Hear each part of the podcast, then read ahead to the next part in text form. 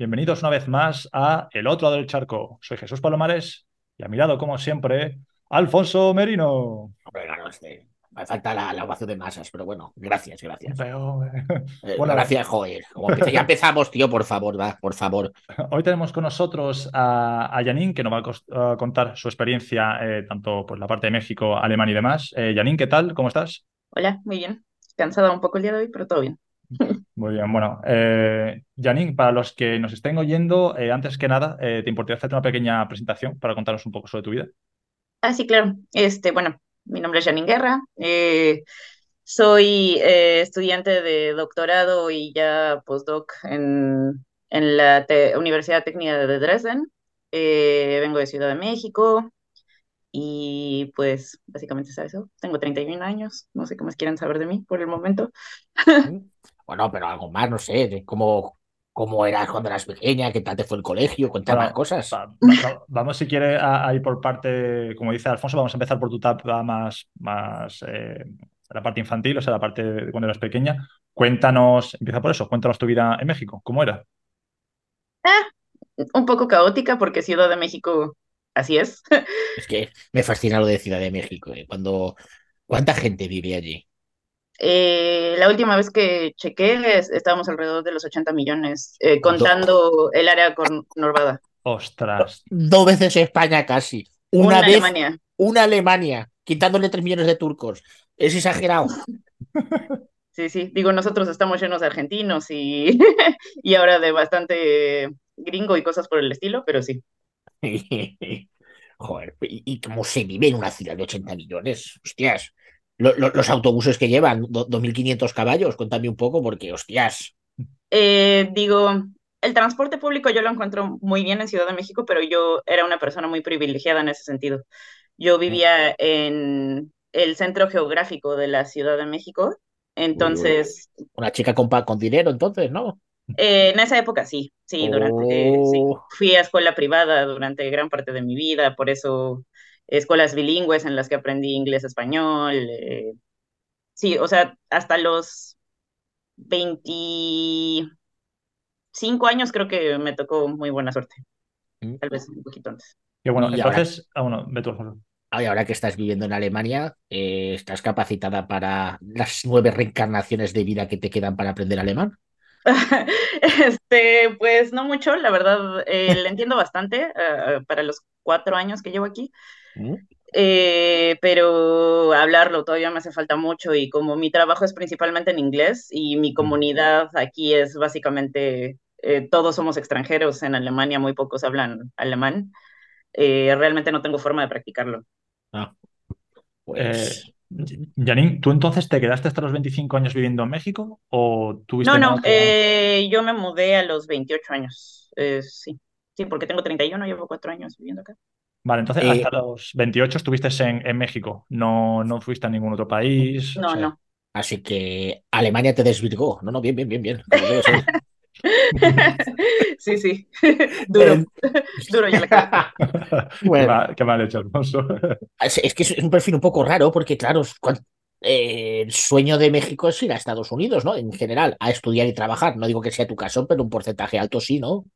Sí, sí, de hecho todos tenemos algún familiar que se fue de mojado a Estados Unidos o que lo intentó. Sí. ah, ¿Cómo, cómo repite eso último que has dicho? Ah, que se fue de mojado. Eh, Eh, hombre, ya, sea- ya- ya- ya está describiendo eso de moja porque yo solo veo y a mí me suena como tipo hacha, así que explica, explica. Eh, mojado se les dice a los que cruzan la frontera entre México y Estados Unidos de manera ilegal. Y se les llama así porque te tienes que mojar para cruzar el río Bravo, ¿no? Que es el río que está entre... Ah, Ah, bueno, sabes. bueno. De hecho, bueno. el término despectivo que utilizan los gringos para los mexicanos es espalda mojada. por lo mismo. Ah, hostia, pues yo pensaba que era por otra cosa, pero no, no. Me, me alegro que sea por eso. porque entonces es despectivo, pero no es tanto como lo que yo me pensaba, así que no, bien, bien. Me alegro. Sí, sí. Bueno, Eh, Janine, ¿qué te llevó entonces a elegir Alemania como destino? Pues la verdad fue una situación así eh, súper azarosa. Eh, bueno, a mí, mm, yo estudié como licenciatura física en la Facultad de Ciencias en la Universidad Nacional Autónoma de México Eh, también estudié la maestría eh, ahí en el Instituto de Materiales. Eh, tengo una maestría eh, en Ciencia y Tecnología de Materiales, Ciencia e Ingeniería de Materiales. Solo, ah, vale, Eh, joder. No cualquier cosa, ¿eh? y el tema de mi maestría básicamente fue eh, un biomaterial, ¿no? Estaba haciendo modelos de los fotorreceptores en ratas. Entonces ya me tocaba trabajar con animales y con cosas por el estilo. ¿Puedes especificar un poquito eso que me está? Es que me- te voy a repetir muchas veces que me expliques eso, porque Eh, autorreceptores de ratas que lo que se le foto, metían al cerebro, fotorreceptores. Ah, fotorreceptores. lo que se metían, se mete en el cerebro de la, de las ratas. En parte de, porque depende de a quién le preguntes, la retina puede ser parte del cerebro, pero a donde llega la luz en el ojo es la retina, ¿no? Y Sí. hay unos receptores que son los que transforman eh, las ondas de luz eh, en señales eléctricas que el cerebro puede interpretar. Y a estos, a estas células que hacen eso se les llama fotorreceptores. Hostia, no nos vamos a aprender hoy, a ver. Bueno, sí, que sí, sin miedo. Eh, y entonces me, me, me empezó a interesar mucho como mezclar la física con la biología y con modelos animales. Y luego eh, el desastre, mientras estaba terminando mi maestría, eh, fallece mi papá. Mis papás tenían No. un, un restaurante de comida polaca en México que manejaba mi papá principalmente. Y entonces me toca hacerme cargo del restaurante, tratar de medio mantener a mi mamá, este, mantenerme a mí. Entonces empecé a tener tres trabajos, enseñar en preparatorias privadas, Bien. bla, bla, bla. Pues el, el destino te ha atacado bien, ¿eh? ¿A cuántos kilómetros estás de Polonia? A tiro de Sí, sí. piedra. No, no, que- Dato curioso. Exactamente. Eh, así todo ese desastre empezó a pasar y mi siguiente opción era o quedarme con el restaurante de mis papás o conseguir de alguna manera dinero y trabajo en algún lugar. Esta mezcla entre biología y física en México en mi época estaba en pañales, ¿no? Eh, Sí. De hecho, mi tesis de maestría tiene el folio número uno de una carta de ética porque es la primera que trabajó con animales en Joder. física. Ah, mira, interesante. Wow, no, no, me río porque es fascinante, no es por otra cosa. Sí, sí. Y entonces yo investigando doctorados y becas en otros lados, resulta que el mejor lugar y el único lugar donde me interesaba trabajar realmente era aquí en Dresden y, en- y apliqué y pues aquí, aquí Hostia. nos quedamos. Qué bueno, qué bueno. Recu- recuerdo, Janine, eh, de una amistad que tenía, que más o menos el tipo de estudios o trabajos que tienes tú para el tema de investigación, eh, no es tan fácil conseguirlos. Quiero decir, te exigen unos contactos de tanto tiempo, por ejemplo, haber vivido en otros países, etcétera, etcétera. Eso es ¿Puedes más adelante. es... Ah, vale, eso es más adelante, vale. Sí, es que eh, los pasos en la academia, en este lado oscuro y hermoso y difícil que es la academia, Mm. eh, son tu licenciatura, tu maestría, tu doctorado, eh, y después existen una cosa que son los postdoctorados, ¿no? Sí. Eh, afortunadamente la diferencia entre Alemania y México es que aquí, cuando menos en contrato, eh, el estudiante de doctorado es visto como un trabajador y tratado como un trabajador. Entonces tenemos un contrato del 65%, los aunque evidentemente trabajamos muchísimo más que el 65%. Claro, claro, claro. Y eso Eh, que es Alemania, ya sea en España, alucinas. Sudas No, y en, y en México, en México también la situación es a base de una beca y eres estudiante, no te dan prestaciones de seguro. Ah, bueno, seguro sí te dan, pero el seguro social de México es espantoso. Mm. ¿Mm? Eh, y aquí te dan todas las prestaciones de ley y toda la situación, ¿no? Eh, después tienes el postdoc, que también es un trabajo, pero ya tienes el 100% porque en Alemania te exigen tener el título de doctor para poderte pagar el tiempo completo. Eh, y en otros países creo que también te exigen eso.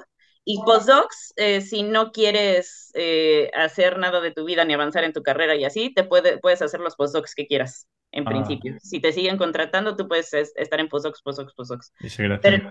Ajá, pero el punto final es que tú tengas tu propio laboratorio, ¿no? Esa es como la meta de todo el mundo. Claro. Pues a- aquí abajo pondrá un Bizum y enviáis si queréis donaciones y pues ahí empezar. Tú te ríes, pero si funciona, ¿por qué no? Oye, Janine, te iba a preguntar, en tema de estudios, ¿tuviste algún problema con la homologación de tus títulos o no hubo ningún problema? No, ningún problema, porque um, hasta eso la, la técnica de Dresden es bastante internacional. Tiene sus fallos, Qué bueno. Pero sí, nada más con que Eh, trajera certificados eh, por notario y con apostilla todos mis documentos, con eso. a 60 euros la hoja, ¿no?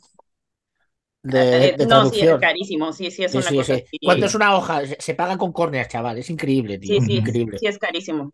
Sí, pero estoy viendo que esto avanza demasiado rápido y todavía no nos has contado cómo funciona México, cómo funciona el tipo de, el tipo de estudio en México, etcétera, etcétera. Así que. Sí, cu- cuéntanos esa etapa universitaria en, en México. ¿Cómo, cómo es allí? Y, o, la, o, lo- o la famosa prepa, porque se oye mucho en YouTube lo que es la prepa y en Facebook Ah. también, pero claro, yo para mí la prepa es una antigua constitución que hubo en 1812 en España, ¿entiendes? Que no tiene nada que ver. Y es la pepa, pero bueno. Hasta donde entiendo es como su eso en España, pero Sí.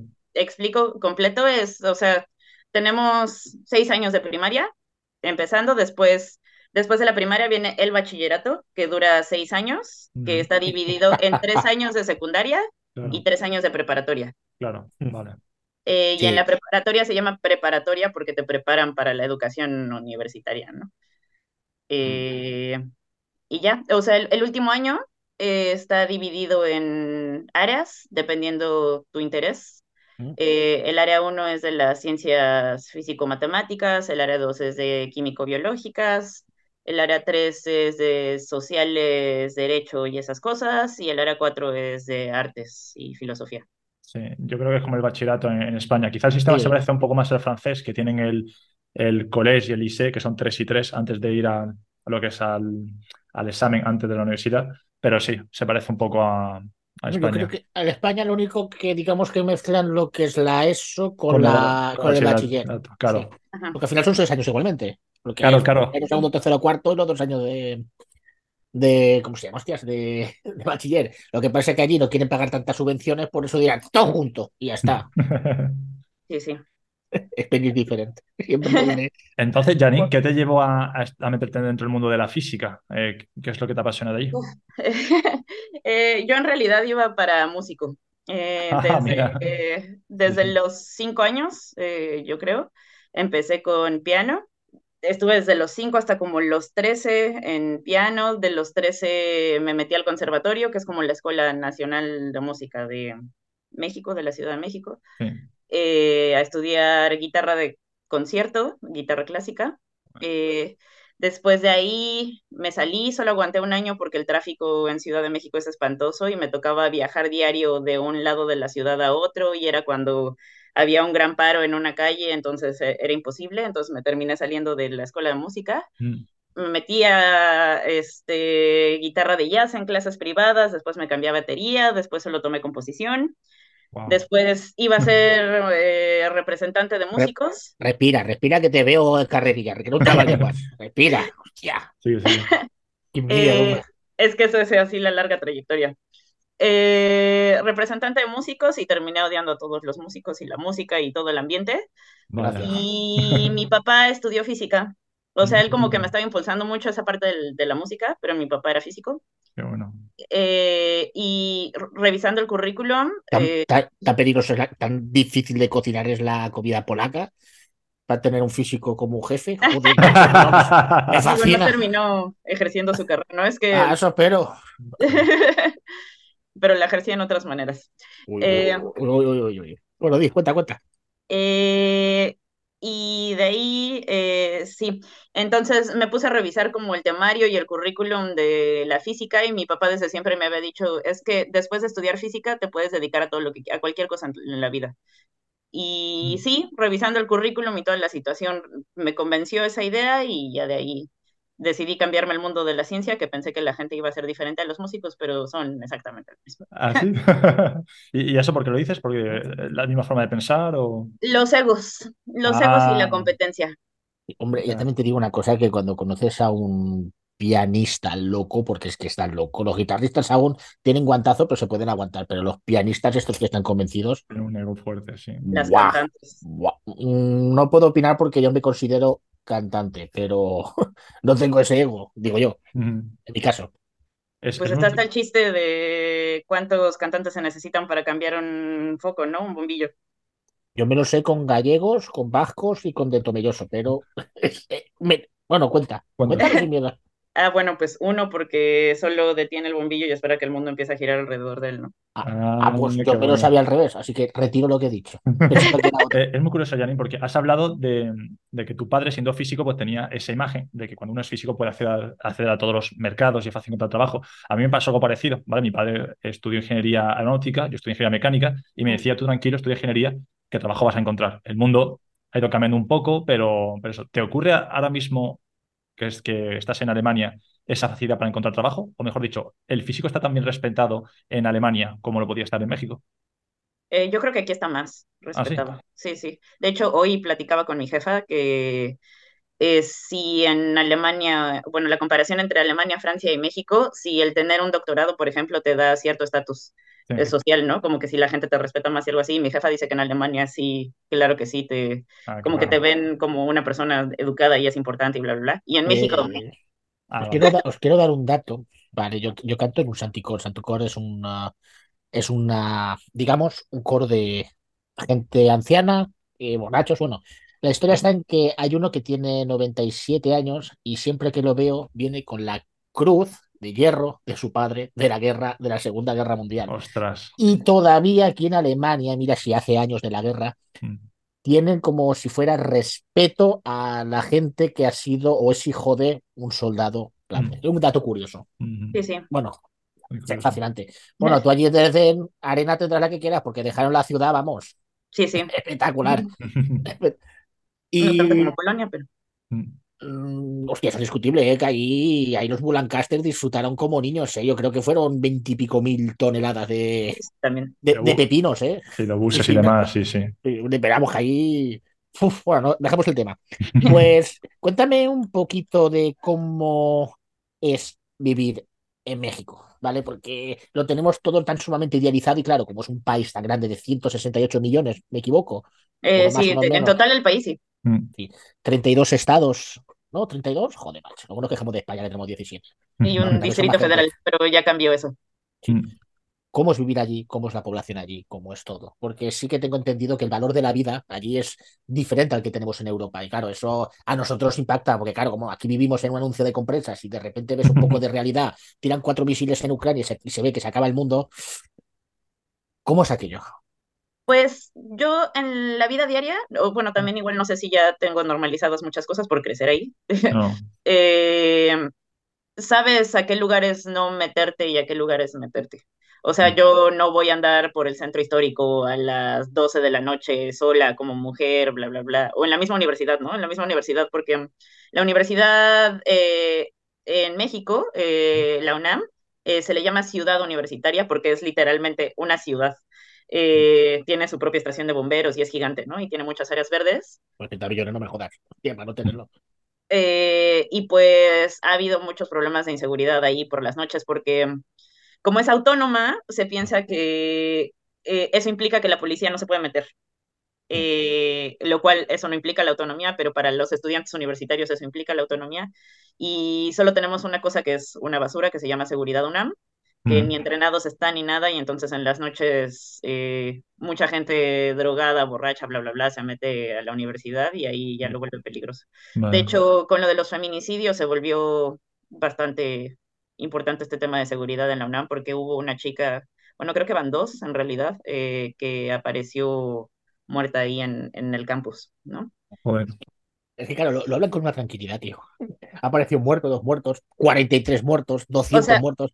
se Es dice con tío. tranquilidad, pero, o sea, en ese momento sí. se- El Ujú. problema es que ya llegan a ser tantos, o sea, si, si ves las noticias en México de fosas, narcofosas, como les llaman, que descubren cada día. eh, De hecho, hay una, hay una película eh, muy fuerte para mí en Netflix eh, que se llama Silencio, Sí. eh, que se trata justo de una mamá que mataron a su hija, o bueno, su hija está desaparecida y cómo se une con otras mamás que ya está en mo- movimientos de madres buscando a sus hijas en Porque campos, desenterrando cualquier cantidad de cadáveres, oliendo lugares para ver si huelen a cadáveres, o sea, luego nos quejamos nosotros de la guerra civil. No nos quejamos nosotros, no nos es fascinante. Es que, claro, es lo que digo, el valor de la vida es tan sumamente diferente que, claro, yo cuando hablo con un mexicano sudo la gota gorda. Pero bueno, sí, sigue Jesús entonces, que yo. oh, Dime, dime, dime. Eh, sí, entonces como que sí tengo normalizadas ciertas actitudes para cuidar de mi persona y de las personas que están conmigo, que igual aquí ya perdí varias. o sea, por ejemplo, forma de vestir, la tienes que cuidar mucho como mujer en México, este, sobre todo en Ciudad, en Ciudad de México.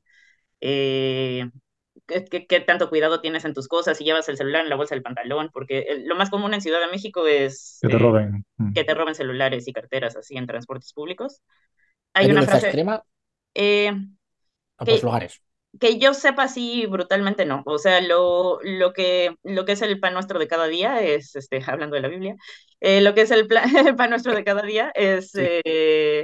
Que en el transporte público se suba alguien, ya sea con un picayelos o con un cuchillo o con una pistola y que diga, ya se la saben. Y el mm. ya se la saben es que metan carteras y celulares en, en una bolsa y que ya. ¿Tú quieres volver a México? Eh, pues es que mm, culturalmente sí hay muchas cosas que me hacen falta, ¿no? O sea, la calidad de la gente es muy diferente que la de los alemanes. ¿no? Hombre, es que hombre. En, en, Dresden parece que tengan. Ah, me callo. Bueno, sigue, sigue. Son bastante, son bastante serios. Qué qué no, tío, sí, sí, estaba cerca de allí. La sonrisa la tienen, yo creo, cuando van a un velatorio, macho, es que no lo entiendo. En la búsqueda de un nuevo horizonte siempre comienza un viaje lleno de desafíos y oportunidades para aquellos valientes que migran de España y Sudamérica en busca de un futuro en Europa. La vida en un nuevo país puede parecer abrumadora al principio, pero no estáis solos. En Vivir en Europa encontrarás una comunidad que te respalda en cada paso de tu viaje. Somos una comunidad hispana de migrantes unidos por la solidaridad y el deseo de tener éxito. Aquí encontrarás orientación, amistad y las herramientas necesarias para construir la vida que siempre soñaste. Juntos construiremos un puente de ayuda y compañerismo para que puedas disfrutar plenamente de tu experiencia como emigrante hispanoparlante en Europa. Vivireneuropa.com Bueno, sigue, sigue. Sí, sí, no solo eso, yo, a mí en México me encantaba bailar, era una de las cosas así, que salsa y esa, esa clase de cosas, Mm. que aquí hay, pero No es Es lo que- mismo. y, y que no sabes por qué no hay tanto tema de cante y tanto, tanto tema de baile. Porque cuando las, la- ah, bueno, la- una de las publicidades que usaban la, las, bueno, las SS, no, perdona, la, el, el NSDAP, no el ah, partido nazi, sino el que estaba, empezó a hacer el partido nazi, usaba mucho el tema de cante y el tema de, de baile. ¿Qué pasa? Que cuando terminó la guerra, digamos que intentaron zanjar eso porque se veía que era como muy nacionalsocialista. Te asociaba a eso, ya. Sí. Ay, Era un dato curioso. Mm. sí, y aparte no solo es eso, ¿no? Ya me cansé de no poder estar utilizando mi tono normal de voz en un bar porque de que alguien esté gritando. Eh, eh, ¿Aquí o allí? No, en en Alemania. Alemania, sí. Hombre, en Alemania, ahora que es el Oktoberfest, no se puede estar, ¿eh? Sí, o sea, eso es lo que me parece incongruente, pero si estás en un bar donde hay tres latinos en una mesa y todos los demás son alemanes y le pueden bajar a la voz, por favor, porque ya se quejaron las demás mesas y tienen que Y se te pensar. acercan, excuse me, excuse me. Pero si habla alemán, ¿qué me estás contando? Sí, sí, sé lo que dices. Bueno, sigue, sigue, que yo corto Eh, mucho y... Janine, entonces tú, eh, por lo que has contado de México y demás, cuando llegaste a Alemania te tuvo que parecer un mundo totalmente diferente. Sí, ¿Cómo- claro. qué- cuéntanos ese primer día que llegaste a Alemania. El primer día, como yo ya venía con una idea, porque eh, el programa de doctorado en el que estoy es tan benévolo, bueno, era antes del COVID, mucho mejor, la verdad, que mm, para aceptarte pasas cuatro etapas, ¿no? Eh, La primera es mandar tu currículum, tu bla, bla, bla. Este, la segunda es una entrevista en videollamada. Y la tercera era que te invitaban una semana con todo pagado, eh, avión, comidas, bla, bla, bla, a conocer a los investigadores con los que ibas a trabajar y el laboratorio en el que ibas a trabajar y, y ya para que formalmente aceptaras eh, que ibas a trabajar aquí, ¿no? Entonces esa semana a mí todo me pareció magia y diversión. Oh, sí, los Ah, alemanes, todo bonito, porque venía así en modo súper turista y súper ilusionado de cambiar la situación de vida en la que, que llevaba en ese momento. Eh, que yo ni siquiera tomé en cuenta que no sabía ni decir jaló, ¿eh? Ni jaló, ni chus, pues o sea, llegué te fuiste a Alemania con cero de alemán. Cero de alemán, cero saber de Dresden, cero de los alemanes, cero todo. Sí, sí. Este, sí, sí me vine con la completa ignorancia porque para mí la ilusión era estar 24/7 en el laboratorio, bla, bla, bla. Es, esa ilusión con la que uno empieza y la motivación con la que uno empieza las cosas. Bueno. Eh, y sí, entonces yo ya tenía escogido mi club de baile, eh, como, esa, eh, como en esa etapa yo ya tenía, más bien mi cabello eran rastas hasta la cintura y así, yo ya tenía mi estilista de rastas, yo ya había escogido así varias cosas, mis clases Ah, de baile bueno, por internet. bueno. Aquí o, a- aquí o allá. En Dresden. Eh, Ajá, en Dresden, pero todo lo había escogido por internet, ¿no? Ah, lo había, lo había- va- había va- preparado ya. Vale, vale, por eso me había perdido yo, hostia. Creo que qué nivel de integración, que no más llega tiene eso, joder.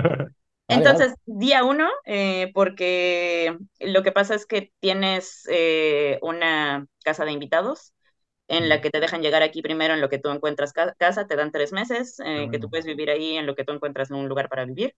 Eh, entonces me ubiqué en la casa de invitados, todo bien. Yo ya conocí a algunos mexicanos aquí. Primer día lo que hice fue, me fui a un club de salsa a bailar y ahí... A beber coronita, ¿no? Sí, sí. No, Corona, ¿no? ¿Qué pasó? Ah, perdona. Bien, que. Es que coronita se llama solo en España, vale, vale, por derechos de autor con la corona española. Ah, amigo, sí, sí. La cerveza es corona, sí, sí. Pero aparte es la peor cerveza que tiene México. Ah, sí. Coronita. Bien. Pues entonces eso, vas conociendo mexicanos y demás, haces tu pequeño, vas haciendo club. ¿Cómo van siguiendo las semanas y los meses allí en Dresden? Eh, o justo, hay una cosa que se llama el efecto W. eh, Uf, Suena mal para... ya. ¿Eh? Suena mal ya, no va a decirlo. Sí, para, o sea, en general es para gente que se va a vivir a otro, a otro país, eh, pero se aplica más a gente, a estudiantes que se van a estudiar a otro lugar. Y se supone que primero vas en una caída, ¿no? Que es la primera parte de la W. Sí. Eh, vas, vas en caída porque estás en un lugar donde estás empezando un nuevo trabajo con el que no eres familiar en nada, no eres familiar con el idioma, las costumbres te son completamente ajenas, bla, bla, bla. Este, te das cuenta que los jefes alemanes eh, son súper directos, son súper exigentes y son súper directos, ¿no? Mm. Cosa que los mexicanos a nosotros nos duele. Por eso a mí a veces, eh, ahorita ya me acostumbré, pero al principio los españoles también me parecía que me hablaban muy directo de muchas cosas y yo lo tomaba muy personal porque los mexicanos somos muy sentidos. O Mm, sea, claro. de hecho, por eso nosotros utilizamos mucho las, las palabras en diminutivo. Porque como para darle, a pesar de que te esté insultando, te estoy diciendo, estupidito y pásame la gomita, no seas tontito y cosas por el estilo.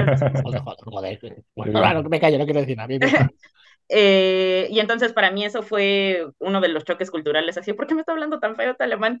Eh, entonces, sí, justo para abajo, ¿no? Eh, luego, la otra parte del efecto W, que es la pequeña subida, es cuando te empiezas a adaptar en el trabajo, que eso a mí me pasó como al año y medio de estar aquí. Ujú. Eh, te empiezas a adaptar a la forma de trabajar, al lugar en el que estás viviendo, ya estás aprendiendo un poquito el idioma, ya cuando menos eh, sabes decir ich hätte algo en alemán, bla, bla, bla, ¿no? Sí. Eh, y la otra pequeña caída es cuando regresas a tu país. Ajá. Eh, Como, dicen regresas, los, como dicen los gallegos, la morriña. Ajá, sí. regresas a tu país, te das cuenta que ya no te adaptas a tu país, que tus amigos, o sea, que la vida Es sin verdad, ti siguió en el país. Ya- Eh, una pregunta, tú que vives más lejos, porque yo, aunque critique mucho, estoy a, a 35 euros de mi casa. Sí, sí. Dos horas y media es Ryanair, Dios bendiga. Mm. A ti cuando, lleg- has, cuando has ido a México, eh, para ti no han pasado las horas desde cuando te fuiste a cuando viniste. Mm, No sé si me he explicado bien. Yo, por ejemplo, cuando yo ahora voy ahora en Navidad, si voy, que no lo sé, y para mí es como si ahora estuviera bajando, subiendo, bueno, eh, subiendo al avión de la última vez que estuve en España. No tengo el recuerdo, bueno, no recuerdo nada de todo lo que he vivido en Alemania, sino es como que mi mente vuelve a estar ahí. Mm, No, es ¿no? que han cambiado tantas cosas desde que yo, o sea, ha, pasado una pandemia, ¿no? Para empezar, Claro, claro. Eh, desde, el- desde el que yo llegué aquí, porque yo llegué en 2019, Ujú. justo me tocaron como seis meses de no pandemia y ya después empezó pandemia, entonces no pude viajar a México durante dos años. Entonces pasaron muchísimas cosas que sí México, la, la primera vez que fui después de que mm, est- estuve aquí, sí se volvió algo, una cosa que yo ya no conocía, ¿no? Hasta la forma de interactuar con mis amigos era completamente diferente, ¿no? Porque ellos también ya habían pasado por una, por una situación así. Cuando volviste a ir, ¿qué tal se comportó AMLO? Eh, pues es que y- y un poquito ya hemos tenido esta plática, situaciones encontradas, porque mm, yo voté por el señor, por el Ah. señor Andrés Manuel López Obrador, Mm. eh, y tengo amigos que están trabajando directamente eh, con él, y hay cosas buenas que ha hecho, y lo bueno malo es que también sabe cómo manejar a las masas, en particular a la masa mexicana. Claro. Y entonces hay ciertas cosas que no sé si las dice de verdad por tonto. Aparte, saben que tiene su propio podcast, ¿no? Ni idea. Pues es que claro, como somos tan seguidores, pues dijo sí. Vamos, No, no, a, vamos es a que- seguir sus pasos. Es que el señor todas las mañanas a las 7 de la mañana hace conferencia de prensa. Pues ya sabéis, oyentes, si lo queréis, si queréis, aquí ponemos número de cuenta. y todos los días a las 7 os canto lo que queráis. Sí, sí. Y entonces hay un momento en el que, según yo, ya, si haces diario eso, ya no tienes nada que decir, ¿no? Ni siquiera tienes eh, Claro. ¿Se pone, un chándal, actualizaciones. ¿Se pone un chándal también con la bandera de México o no? como, como Maduro, ¿o no? ¿No llega a ese No. nivel? No, Ah, no. vale. No, pero llega al nivel de poner canciones y de Anda. criticar a youtubers y que para un presidente es como... Se está copiando de Bukele. Buah, buah, espero que no acabe la cosa así en México. No, ahí no puede. Buah, pasa eso, Espero pasa que no. eso en México. Y Desaparece. ríete tú, ríete tú de la Segunda Guerra Mundial. chaval, ríete, ríete. Vale, México entonces, es que México es México. Bueno, sigue, sigue. Yanni, llegas ahí, te das cuenta de que han cambiado muchas cosas en México. ¿Cómo es el encontrar otra vez a tu familia, a tus amigos? ¿Cómo es esa sensación? Mm, Pues sí, fue raro. O sea, yo me fui después de dos años y medio. Eh, me fui un mes a México eh, porque tengo 28 días de vacaciones, entonces con, con fines de semana y eso es un poquito más de un mes. Eh, me lo tomé completo en México y a la segunda semana yo ya me quería regresar. Ah, Mira, O sea, la primera semana todo fue bonito, sí, la comida Sí. mexicana, sí, mis amigos, hace mucho que no los veo, pero al mismo tiempo ya cambiaron tanto, porque la última vez que los vi éramos casi todos estudiantes todavía de maestría y de cosas por el estilo, y ahora ya son personas responsables, trabajadores y sin tiempo para la vida. Eh, Yo, yo sé que lo que echabas de menos será el tiempo alemán, esa calor intensa, ese, ese, ese día soleado, 30, y- 30 días Claro. al año, perdón, 30 días al mes. Y aparte me fui en diciembre, entonces eh, justo, lo Pues que ya, más pues, extrañaba. Sobre todo la nieve, ¿no? Dices, ah, habías el congelador, no dices Alemania, ¿no? Exactamente. Sí, sí. Eh, Cuenta. Janine, entonces, eh, yo creo que ese sentimiento que nos cuentas a, muchos a muchos han pasado cuando vuel- vuelves a casa después de un año o dos años. Fíjate ahora con la pandemia, mucha gente que no, no habrá vuelto a casa hasta año y medio, dos años más tarde. A mí me pasa que eso, yo cuando vuelvo un año más tarde, te das cuenta de que muchas cosas han cambiado y a la vez no. Es decir, mucha gente sigue haciendo quizá un poco su vida dentro de su círculo y demás, pero como tú no has estado dentro, te sientes como, joder, qué pena, llevo muchos años aquí, me he ido un par de años, vuelvo y ya me siento fuera. Ya me siento como que, como que tendría que integrarme otra vez de nuevo en casa para sentirme otra vez cómodo. Tú entonces, cuando estabas hablando de esa W, ese es el, punto, el segundo punto bajo, dices tú Sí, cuando sí. Lo, lo sientes tal. Cuando Luego, regresas. claro, y luego, luego ¿cómo sigue ese, ese doble punto U? Cuando vuelves a, a- a La otra subida es cuando vuelves a Alemania y ya como ya tienes aquí tu círculo social, este, tu núcleo familiar, por llamarlo de alguna forma, ya tienes un trabajo estable y ya, sí, entonces ya estás mucho más adaptado, ¿no? ¿Tú dirías, Janine, que Alemania ahora mismo es tu segunda zona de confort? Yo que Yo diría que es la primera. Ah, la Sí, primera incluso. Sí, sí. ya, es, que una ciudad de 80 millones, tío, tú sabes lo que es aquello, el ajetreo, es normal, aquí entre que son 300.000. Vamos, esto es ni un barrio, es una, ni- bueno, ni una calle, ¿qué sería? De- Sí, Claro. diría que es la primera, pero me sigue haciendo falta un poco, eh, lo- creo que lo que más extraño de México es el, el anonimato de la ciudad. Eh, Ah. El que, el que Dresden, aunque los alemanes y todo el mundo se enoje conmigo cada vez que digo que Dresden es un pueblito, para mí Dresden es Y España entera es un pueblito, España, Puebla, es, vamos, es dos barrios. Eh, justo, eh, eh, como para mí Dresden es un pueblito, todo el mundo nos conocemos, y más la comunidad internacional, todos nos conocemos entre todos. Claro. Entonces creo que eso me todavía como que me molesta un poco, que uno no pueda salir al súper sin encontrarse a alguien. ¿Qué va a Y- pasar? Hombre, Dresden es una ciudad, creo que es la octava más grande de Alemania. Y al supermercado y te encuentres con tanta facilidad que eh, vives cerca del centro, entonces, o cerca de la universidad. Ahorita sí vivo cerca del centro, pero incluso cuando vivía un poquito más a las afueras sí pasaba que me encontraba gente todo el tiempo. joder. Y de hecho me pasa también seguido que de pronto conozco a alguien que habla español, que según para mí es nuevo, y de pronto, ah, tú eres la novia de Jesús, ¿verdad? Y, yo, ¿tú, ¿y tú cómo sabes? ¿Tú ¿Quién eres? ¿Tú de dónde saliste? Joder. Joder. ¿Mm? Eh, Janine, de todos los eh, hispanoamericanos que estás encontrado ahí en Dresden, ¿muchos han vivido situaciones similares a las, a las tuyas o son situaciones completamente distintas? ¿Te has encontrado un poco de todo? Que... Yo creo que me he encontrado un poco de todo. Mm. Sí, sí, este, conozco desde la que se vino solita desde Colombia a vivir a los 13 años a Alemania y habla ¿Solita? perfecto alemán, ¿eh? Solita, no, no, vale, vale, Sí, sí. Sí, sí, y habla, y, y que lleva aquí más de 10 años y habla perfecto alemán, pero en inglés va muy mal y que hizo carrera todo aquí, hasta, eh, no sé, los que no hablan nada de alemán y que nada más están aquí eh, como yo en el doctorado y que es una pequeña transición y se quieren ir lo más rápido que puedan de aquí. Eh, sí, creo, que he visto de todo. Tú, Janine, eh, si tuvieras que ponerte una nota de 0 a 10, ¿cómo de integrada estarías en Alemania? Joder, Yo creo que es que eh, si hablamos de Alemania en general, yo diría que como un 5. Vale. ¿Y si fuese Dresden? Un poco más, ¿no?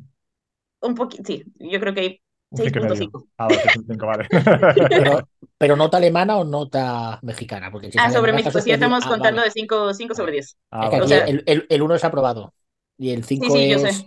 latigazo. Sí, suspendido. sí, no, sí, no, yo estoy hablando de, de, de 0 a 10. Ah, vale, vale. Claro, Vale, claro. vale. Mm. Eh, Sí, Te iba a comentar. eh, dices que te gusta el tema de la comedia, el tema de stand-up, de stand-up, pasamos a un, a un tema aparte. Eh, ¿el humor alemán, desde tu punto de vista, tiene gracia o no? Eh, hay cosas de humor alemán que me gustan, pero son muy extrañas. Por ejemplo, me gusta mucho Bemerman, no sé si lo conozcan. No. Bemerman es un comediante de la ZDF, ZFD, de, de esa cosa, de la televisión abierta alemana, que tiene su propio show y todo, que eh, a mí me sorprende que dejen que salga en, en televisión abierta alemana porque tiene una parodia de Adolf Hitler que se llama Adi Es que hay una nueva normativa desde hace dos años que ya han vuelto a, a editar, perdón, a editar no, sino a publicar el Mein Kampf, que Mm. está permitido todo ahora mismo. Ostras, no sé yo eso. No lo sepáis. Sí, sí. Entonces, él, él tiene un humor así súper negro, no solo con el tema, con el tema nazi, con varias cosas que me gusta. Eh, ¿El también qué te hay gusta? ¿El tema nazi? No, el, el Ah, que El- el humor negro. Ah, vale, vale. Qué malo era.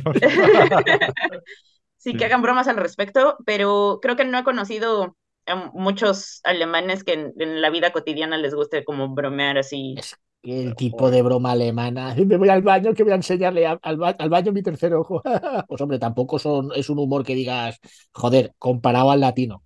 También te digo que el latino es muy cruel, ¿eh? Es un, es un humor muy cruel. Y más Sí, sí. ahora nuestras generaciones Mm. Que tela. Yo, yo no sé cómo vendrán los que tienen ahora 10 años, pero los que tienen de 20 para arriba puedes llegar a sudar sangre ¿eh? de los chistes. Sí, yo estoy acostumbrada a ese humor negro, negro, intenso, entonces, sí, el humor alemán no. bueno, Jesús, Eh, sigue. Te iba a contar, eh, también el tema de, hablamos antes de la cerveza eh, mexicana, que dices que la, la Corona es la peor de, de allí. Te encontraste con la cerveza alemana, seguramente. ¿Cuál es la mejor de las dos? Ah, la alemana. Ah, Yo la, yo la verdad siempre he sido muy, muy, muy, muy, muy cervecera. Este, de, de hecho, en México era lo que todos me decían, te estás mudando al país perfecto, bla, bla, bla. Al perfecto para alguien, pero para mi hígado y para mi salud definitivamente no.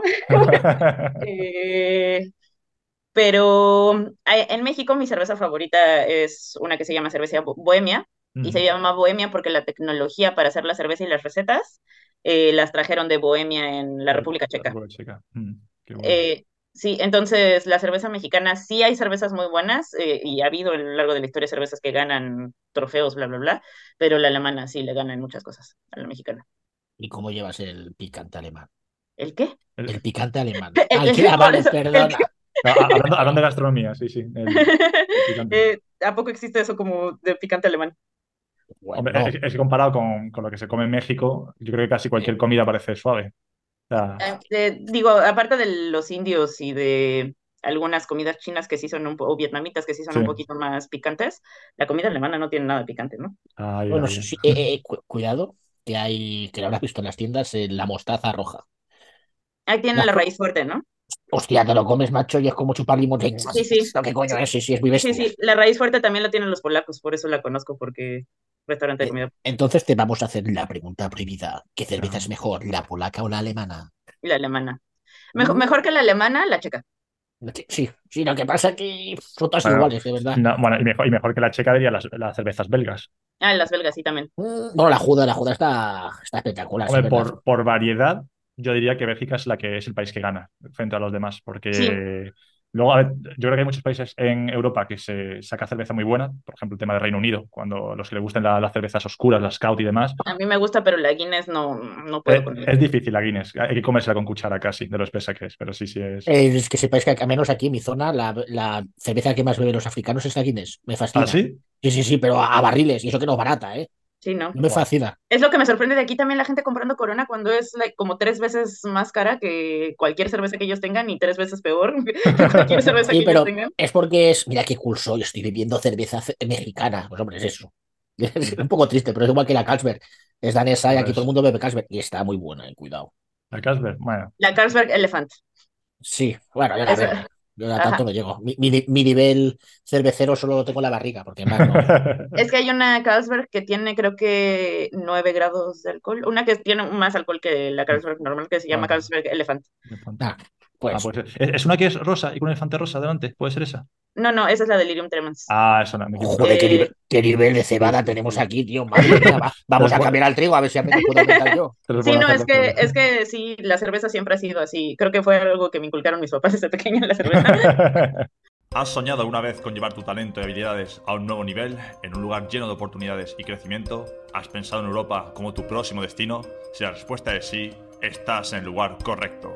Sabemos que emigrar para trabajar en Europa puede ser un proceso complicado. El idioma, los documentos, la falta de redes de contacto son barreras que parecen imposibles superar. Pero aquí es donde entramos nosotros, EWSA, European Workplace Success Academy. Somos más que una academia, somos tu puente hacia una vida mejor llena de posibilidades. Desde el curso de idiomas y certificaciones profesionales hasta asesoramiento de currículum y preparación para las entrevistas. Estamos aquí para prepararte para el éxito. Así que si estás listo para transformar tu vida y dar el salto hacia un nuevo futuro lleno de oportunidades, únete a nosotros en European Workplace Success Academy. Tu futuro comienza aquí. Visita nuestra página web o llámanos para saber más. No dejes que tus sueños esperen. Entonces la gastronomía alemana te fascina, ¿no? Uh, no, no, ahí sí no, ahí sí No. falló. ¿Por qué? ¿Por qué? Pero a ver, ¿qué, qué, qué hay en la gastronomía alemana? Y de paso así lo aprendo yo, que llevo 10 años aquí. ¿Qué Que hay? no, que no hay. Sí, O sí sea, tienes el Haxen, ¿no? Tienes el, ¿qué es esto? El chamorro de el, cerdo. el- que- el codillo, el codo, Ajá, el codillo, sí. Eh, tienes eso, que yo creo que que sí. es el 100% y qué más. Eh, el currywurst.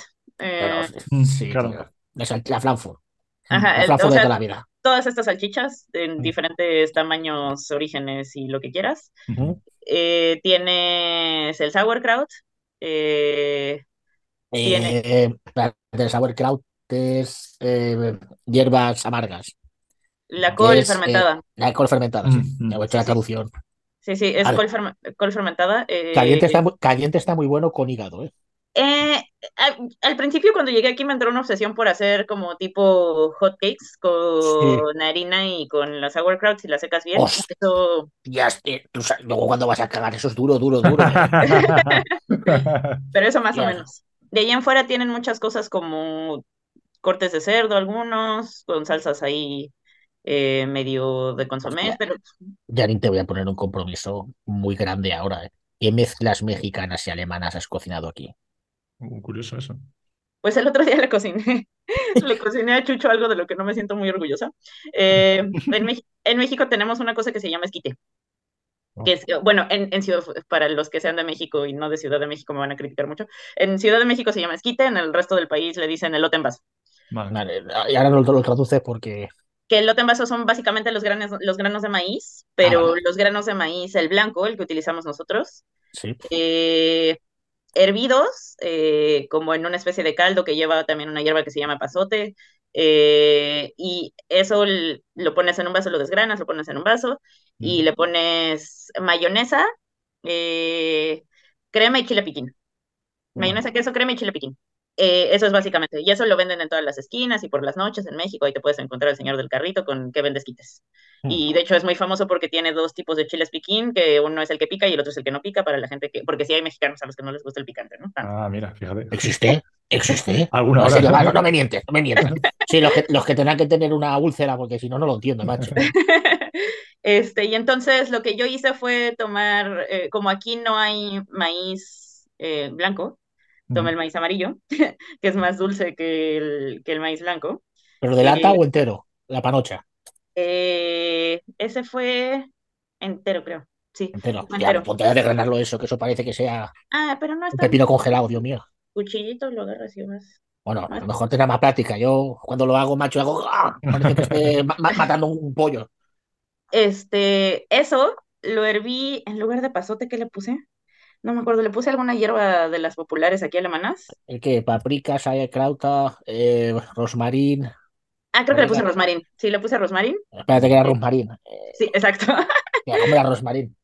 Coño, lo que se le echa a las paellas, tío. Ah, ¿a, a azafrán? No. No, Eneldo. Eneldo. ¿no? Tampoco es Bueno, colorante, colorante dices tú, ¿no? Coño, colorante. Bueno, seguir, ya lo busco yo por internet. Todos mal.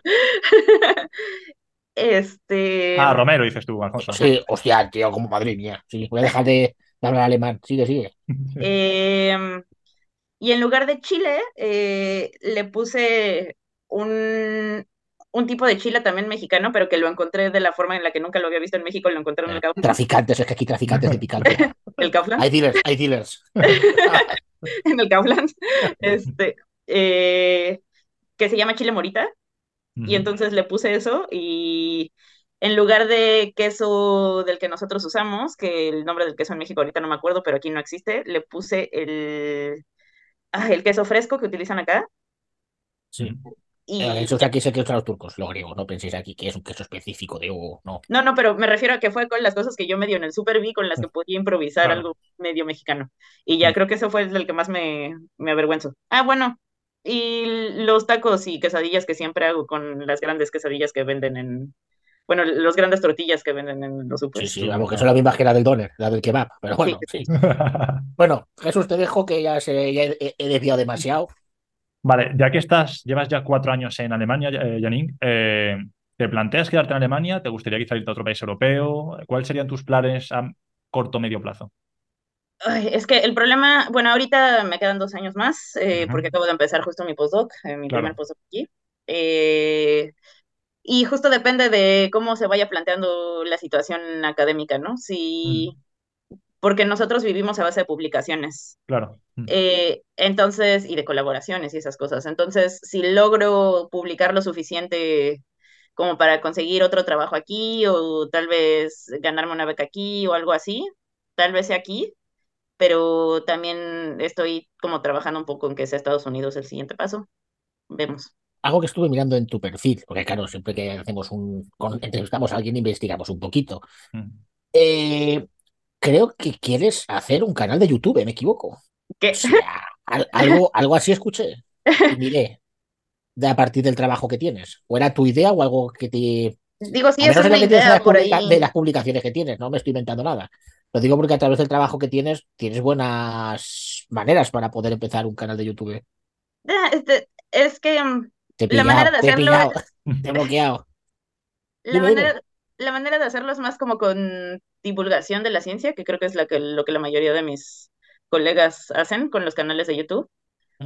Pero, por ejemplo, también hay varios que lo hacen en TikTok, pero no de manera formal ni tan conocidos, Mm. que se dedican a criticar, eh, que también es nuestro trabajo diario, eh, artículos que ya se hayan publicado y ver que también reportan sus estadísticas y sus datos y bla, bla, bla, y hacen como un resumen, ¿no? Ahora que ya no tenemos tanto tiempo de estar leyendo todo el tiempo, eh, eso, irlo escuchando a un TikToker haciendo eso tal vez es una forma más sencilla, pero, pero para eso se necesita tiempo y dedicación y Entonces, ahora mismo, como está la tecnología y el tema de la inteligencia artificial, en tu rama laboral, ¿puede llegar a servir la inteligencia artificial? Ah, en en mi rama la inteligencia artificial se utiliza en todos los momentos de la vida. Hay varios, o sea, por ejemplo, de hecho yo la primera vez que empecé a utilizar eh, softwares de inteligencia artificial fue cuando creo que día dos de que empecé a trabajar aquí, eh, porque mm, eh, nosotros trabajamos mucho con microscopios, ¿no? Y las, las imágenes de microscopios no siempre son óptimas Claro. por diferentes factores, ¿no? La muestra que estaba mal colocada, bla, bla, bla. Y entonces, para poder utilizar esos datos todavía, hay programas que utilizan inteligencia artificial para eh, quitarle el ruido a las fotos y mejorar la calidad de las fotos, que Ah, bueno. eso lleva utilizándose mucho, ya es una tecnología que se desarrolló en Dresden, de hecho. Anda, mira. Es que Eh, 3D, que 3D, cuidadito con 3D, ¿eh? sí, Aparte sí. tiene una pinacoteca que alucinas. No como la de España, porque son las más del mundo, pero de las mejores. Aparte de recordar el códice de Dresde. Pero bueno, es otra historia. Y aparte de que tienen también un códice maya ahí. Pero bueno, Ah, esa es otra historia. Otra, otra puñita ahí, clava, clava, clava. Ladrón. Eh, sí, es- ese es como desde donde yo empecé. Eh, también mi jefa quería desarrollar un programa de, de Machine Learning para eh, aprender, bueno, para hacer más fácil el análisis de datos que yo hago. Mm. Y luego pues está Chat eh, GPT que Sí. para traducción y corrección de estilo de textos, que es lo que hacemos también todo el tiempo, eh, estar escribiendo artículos y así, si tú le dices así como, actúa como un editor científico de la revista tal y corrígeme el siguiente texto y ponlo en el estilo que bla, bla, bla, te lo corrige, te lo. O sea, mi tesis me ayudó como si no hubiera un mañana para, Hombre. Se gana Digamos mucho que tiempo. Te ayudó a puntuar lo que tú escribiste de tu, de tu tesis. Sí, ¿no? sí, Ah, vale. Ya, sí. ya sonaba raro.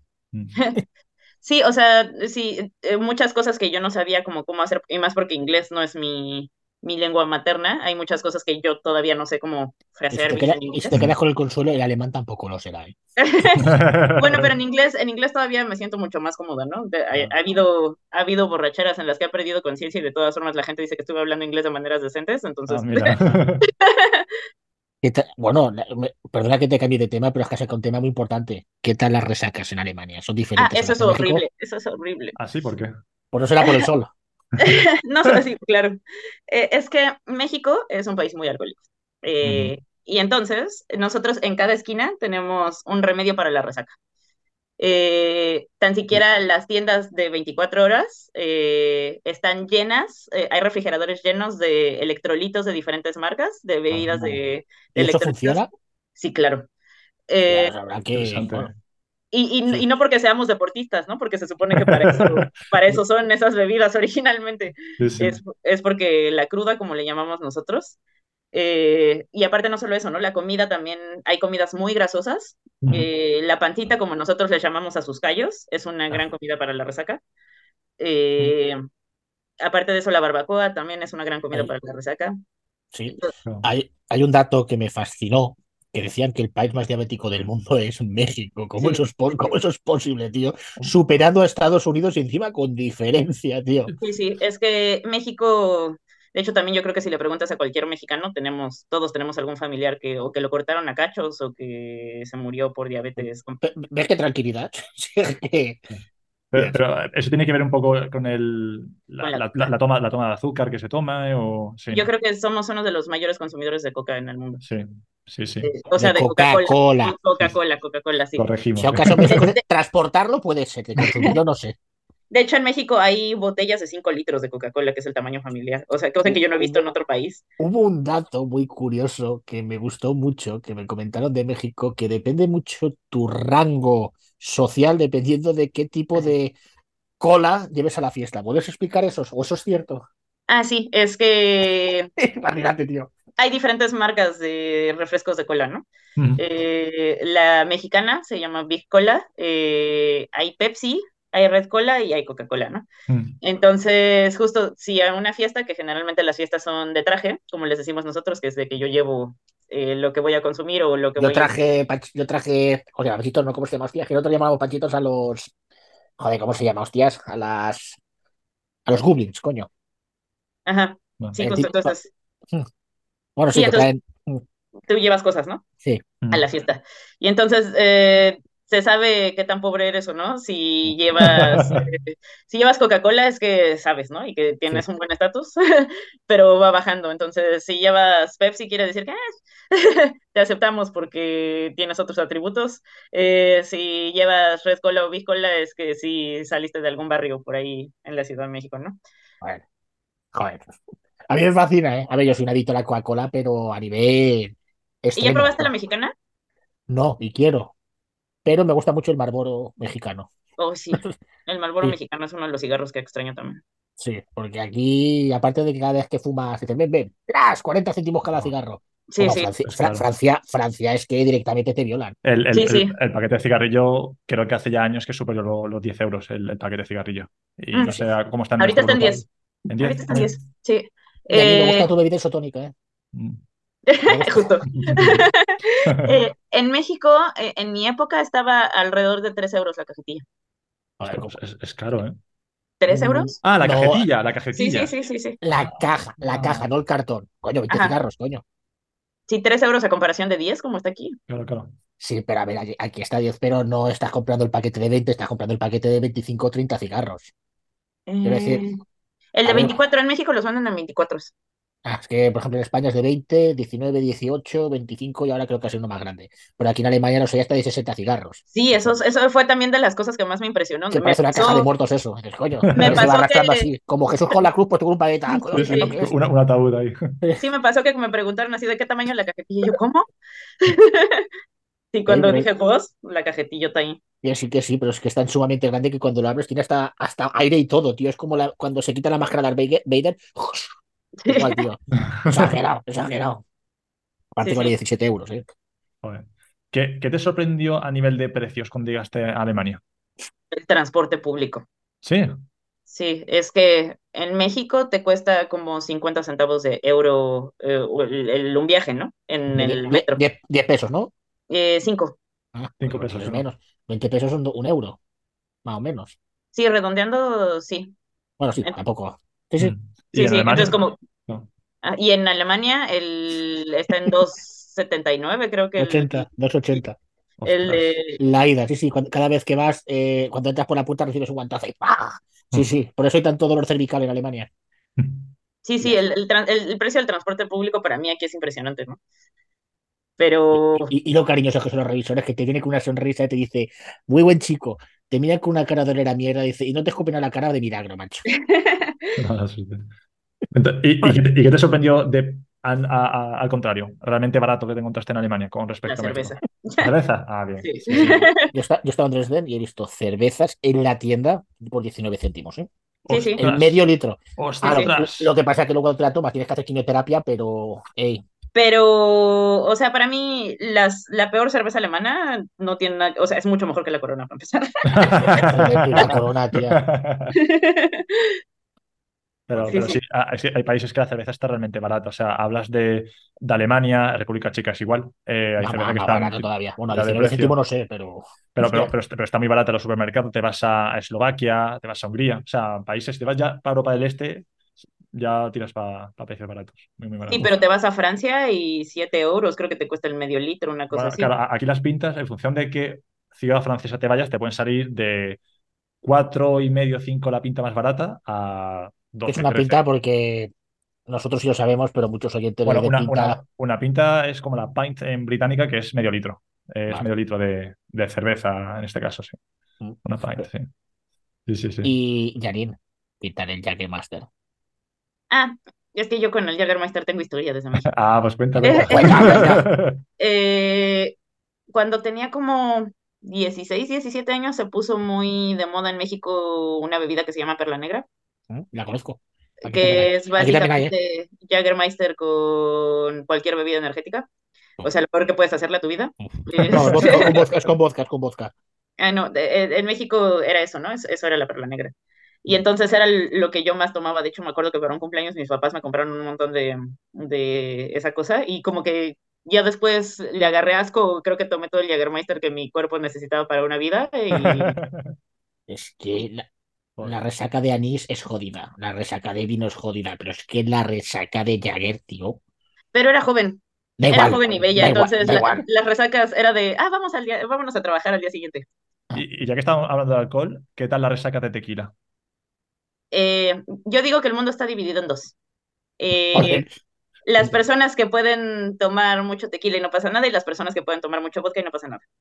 Ah, Eh, entonces, yo particularmente soy de las personas que pueden tomar mucho tequila, y sí pasa, o sea, sí, borrachera sí, pero la resaca no la siento tan, Tan fuerte. Pues, tan mal. que ser por la dureza del agua, porque yo me pego una borrachera de chupitos, me hago un metro y Y caes.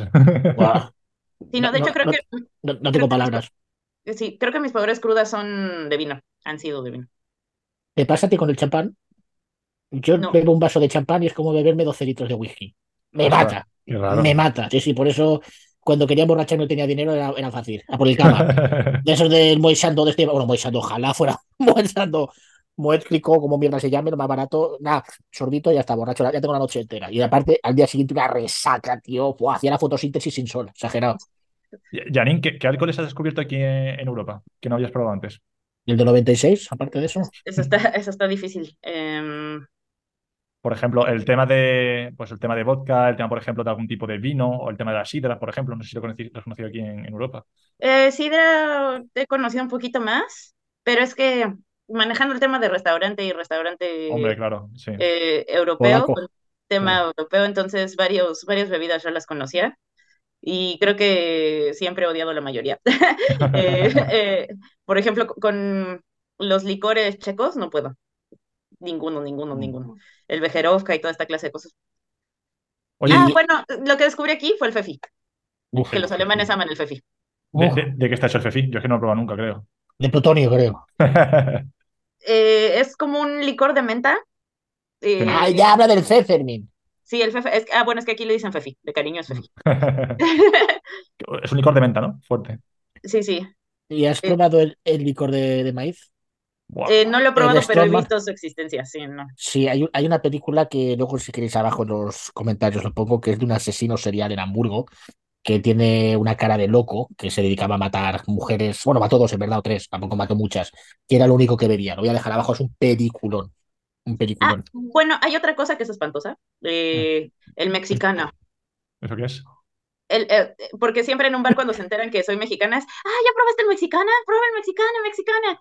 Eh, es su intento de hacer una bebida mexicana que es básicamente un chupito eh, con vodka, jugo de tomate y no sé qué otra cosa le ponen, pero es espantoso. ¿Eso es un Bloody Mary? Yo creo que es un Bloody Mary, pero lo hacen como en forma de chupitos. O sea, ni siquiera le ponen tequila, ¿no? Que es lo que debería Claro, de... claro, un mínimo por lo menos, sí, sí, sí. Joder, joder. Entonces no hay picante para ti en Alemania. Aquí no. No, no. Hostia, pues yo los más vestidos he probado aquí en Alemania, ¿eh? Los Pero es que, por ejemplo, eh, no sé si sepan, pero nuestros dulces en México son picantes aparentemente para la gente. Eh, entonces, tenemos, por ejemplo, una cosa que se llama pulparindo, que está hecho de una cosa que pica para la mayoría de la gente, pero yo creo que para los mexicanos no, que se llama tamarindo. Sí. Eh, que yo hubo un, eh, la última vez que fui a México traje como un montón de esas cosas y vi alemanes que me mandaron fotos llorando de que estaba picante para ellos. Y así como, sí sabes que esos son nuestros dulces, ¿verdad? Que los niños comen eso.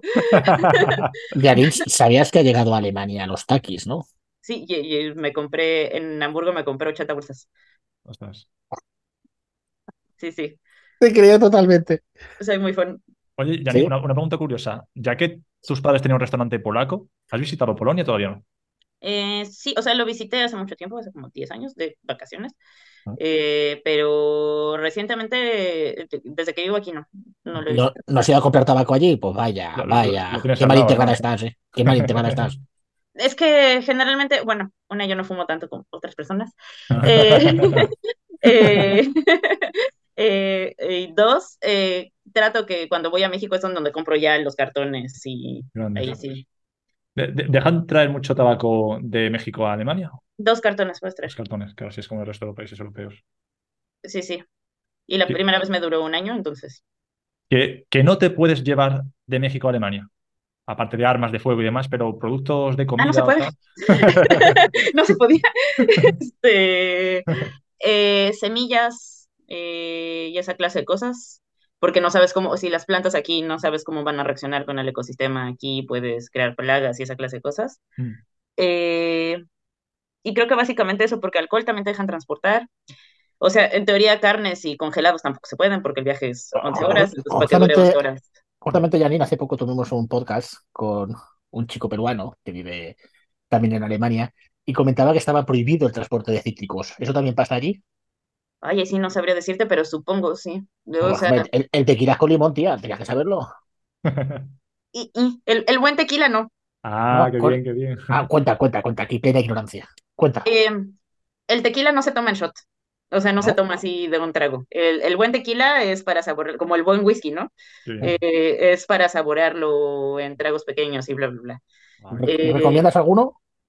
Eh, sí, hay Sí. un tequila que se llama Patrón, ¿Mm? Que yo creo que es de mis favoritos. Y lo puedes ordenar por Amazon. Ah, pues. Luego abajo pondremos un link de afiliados y Amazon patrocínanos. pues sí, si lo ponéis, todos, todos, hablar. Bueno, Bueno. eh, Janine, para nuestros oyentes que nos están escuchando, que muchos de ellos se identifican con, con tu historia y demás, ¿tú qué no recomiendas y si recomiendas a la hora de venir a Europa? Mm, Mucha ropa. eh, no recomiendo que mm, vengas sin todos los documentos. Así, hasta el documento que, que piensas que nunca te va a servir. Eh, como decía mi papá, creo que te piden hasta la carta a Santa Claus cuando tenías tres años. Entonces, creo que todos los documentos traducidos, por más caros que, que sean, a la larga vale la pena hacerlo. Total, es un gramo de oro por cada hoja. Pero hasta eso, en México, sigue siendo caro en México, pero es más barato que aquí. Claro. Lo que Eh, ya no sé yo si lo que se traduce allí compulsado sirve para aquí. Todo, no lo sé, cuidado. Sí, sí, sí, porque es ante notario, es ante notario, traducción oficial, o sea, sí, eh, eh, eh, y es caro, pero no tan caro como aquí. Y lo que recomiendo también es que sea todo traducido al alemán, no al inglés, no piensen que traducido al inglés les va a servir algo. También que no esperen que todo el mundo hable inglés, y sobre todo en mi parte de, Alemania. y más que sobre todo no sé, como que la cultura del mexicano es muy diferente en ese respecto. Nosotros como que tratamos de ser amigables con cualquier persona y más si son extranjeros. Entonces, aunque no hablemos nada de inglés nosotros, tratamos de guachaguacharle y de conseguir a alguien que nos traduzca o algo cuando nos preguntan algo en la calle en un idioma que no conocemos. Mm. Pero el alemán pasa al revés. O sea, aunque sepa hablar inglés, no quiere. Pero te escupe y dice, ah, rabos, sí, sí, te entiendo. Eh, entonces es difícil, a menos de que estés en zonas especiales como las zonas jóvenes, bla, bla, bla. Entonces justo que no esperen eso. Eh, ¿Qué otra cosa recomiendo? Pues sí, un cursito de alemán introductorio. Eh, siempre vendría bien para, Hay un dato curioso que lo sepan para que quieren aprender idioma, que también lo podremos aquí abajo en, en comentarios. Eh, justamente Europa está pagando, bueno, está pagando, nos está ofreciendo cursos gratuitos de idiomas y si os interesa, ahí los tenéis. Es importante eso, sí. Mm. Eh, y pues justo que, que, se informe bien la gente también de cómo funcionan los contratos alemanes. Sé que no es tan fácil, pero que sí, que vean qué es esto de las diferentes clases, este, cómo está lo de los porcentajes y que si tienes un certificado oficial te, te suben a una clase diferente y esa clase de cosas, creo que también es útil. Qué, qué bueno, qué bueno. Pues, ay, ese México, como siempre es un país que a mí me llama mucho la atención. México y Cuba, nunca entenderé por qué Cuba, pero bueno. Eh, Janine, eh, muchos de los que nos están escuchando no han venido a Europa todavía, ¿vale? Eh, tienen, quieren plantearse venirse y demás. Eh, ¿Tú qué mensaje le quieres dar a ellos y a ellas, a todas esas personas que quieren venirse, que están preparando su maleta, están preparando su dinero? ¿Tú qué mensaje le darías desde tu experiencia? Yo daría uno antes. Al tequila, la sal, aquí es sal de mineral, no sal de mar. Así que cuidadito que tienes que meter el doble de cantidad. Y, aparte aquí los alemanes no se lo toman con sal, se lo toman con canela y naranjas por algún extraño. sí, pero el tequila gold, eh, cuidado, que yo soy de eso, eh, respeto al tequila gold, eh, respeto. Eh, pues mi mensaje sería que si lo van a hacer, tengan la valentía de pasar un rato de aislamiento y de bla, bla, bla, porque mudarse a un lugar diferente y más Alemania, eh, donde es difícil hacer amigos y más amigos alemanes, no esperen hacer amigos alemanes al primer momento. Y pues sí que, que lo hagan con esa valentía que se necesita para estar un rato así en aislamiento y lejos de tus costumbres y bla, bla, bla. Y que no lo hagan solo por huir de problemas eh, personales eh, porque tú vas a seguir siendo tu persona y si el problema eres tú cambiándote de país no vas a mejorar nada. Eso sí. Dato, importante. Eso, hay que tenerlo en cuenta, sí. Bueno, Alfonso, ¿tú tendrías una última pregunta para Janine? Eh, ¿México dormís con almohada o con cojín? Eso es una... no, no, eh, no, no, te lo pregunto en serio, no te lo pregunto de broma. Ah, es que en México no puedes decir cojín. Bueno, este... ah, ah porque viene de coger. Ah, Alfonso, caíste, güey. Lo diminutivo, lo diminutivos. pendejo, caíste. Bueno, almohada. ¿Cuál es la diferencia entre una almohada y un cojín? La almohada es para la alargada y la que usas la alemana. Claro, el cojín es para. para una almohada, no jodas. El cojín creo que es para, para el sofá también, ¿no? Sí. Ah, entonces con almohada. Sí, pero la alargada. No, o sea, alarga la almohada, ¿no? O sea, porque si te estás refiriendo a los pequeñitos que son para el sofá, eso sí, no. Vale, pero tú dónde duermes aquí, ¿qué duermes? ¿Cómo es la almohada? ¿Cómo duermes? ¿Cuadrada o alargada? Cuadrada. No, cuadradas son las del cojín. Bueno, son las del sofá. Joder, me va a hacer. Alfonso la ha tío. No, no, no, no, que para mí es un trauma. A mí es un trauma, porque llegas aquí acostumbrado a la almohada alargada y, ves que es cuadrado, ¿esto qué es? Y te toca enrollarla y que dentro de una camiseta y hacerla un nudo para poder dormir. Ah, porque en Alemania son alargadas las, No, son cuadradas, las españolas son alargadas. Ah, pues yo siempre dormía con cuadradas. A mí no creo que no he visto cuadradas, o sea, son rectangulares. Rectangulares, sí, sí, sí, claro, yo creo que se refiere a eso, sí. Sí, rectangular, Juan. Perdona. bueno, va, dejamos el tema. Ah, y también a los mexicanos que vengan que no se esperen que, haya coladeras en los baños. ¿Qué es eso de coladera? ¿De eh, no, o sea, como un escape de agua ah, en el piso del baño. Un sumidero, un sumidero en, el suelo. Sí, sí. Ah, vale, vale, eso es bueno saberlo, sí, sí. ¿Eso para qué? ¿Para cuando, cuando vas borracho y no, no atinas? No, ah, no es que ah, nosotros limpiamos eh, y cuando limpiamos con el, trapeamos y esa clase de cosas, pues uno espera que haya un lugar por donde se puede ir el agua, ¿no? También ah, es, es, el lugar donde más movimiento de agua tienes, ¿no? El baño, entonces uno esperaría que por cualquier cosa que pase, tengas ahí un escape de agua en el piso. Efectivamente. Pero en Bueno, Europa ya. en general no pasa. Sí. Pues, Janine, eh, ha sido un placer eh, hacer este podcast contigo. Me ha parecido muy interesante el tema de hablar de, de física de México, sobre todo de alcohol. Yo sé que muchos que nos están escuchando les da una razón de más para venir a Europa a probar los diferentes alcoholes. Ay, ay. Eso, eso es importante. Bueno, para algunos. Y bueno, eh, con esto, con esto terminamos. Espero que os haya parecido interesante este podcast aquí en el otro del charco. Alfonso, nos despedimos. Janine, un placer. Olvídese el como- oite. Y tú, ¡Viva México, cabrones! Dilo, dilo, dilo.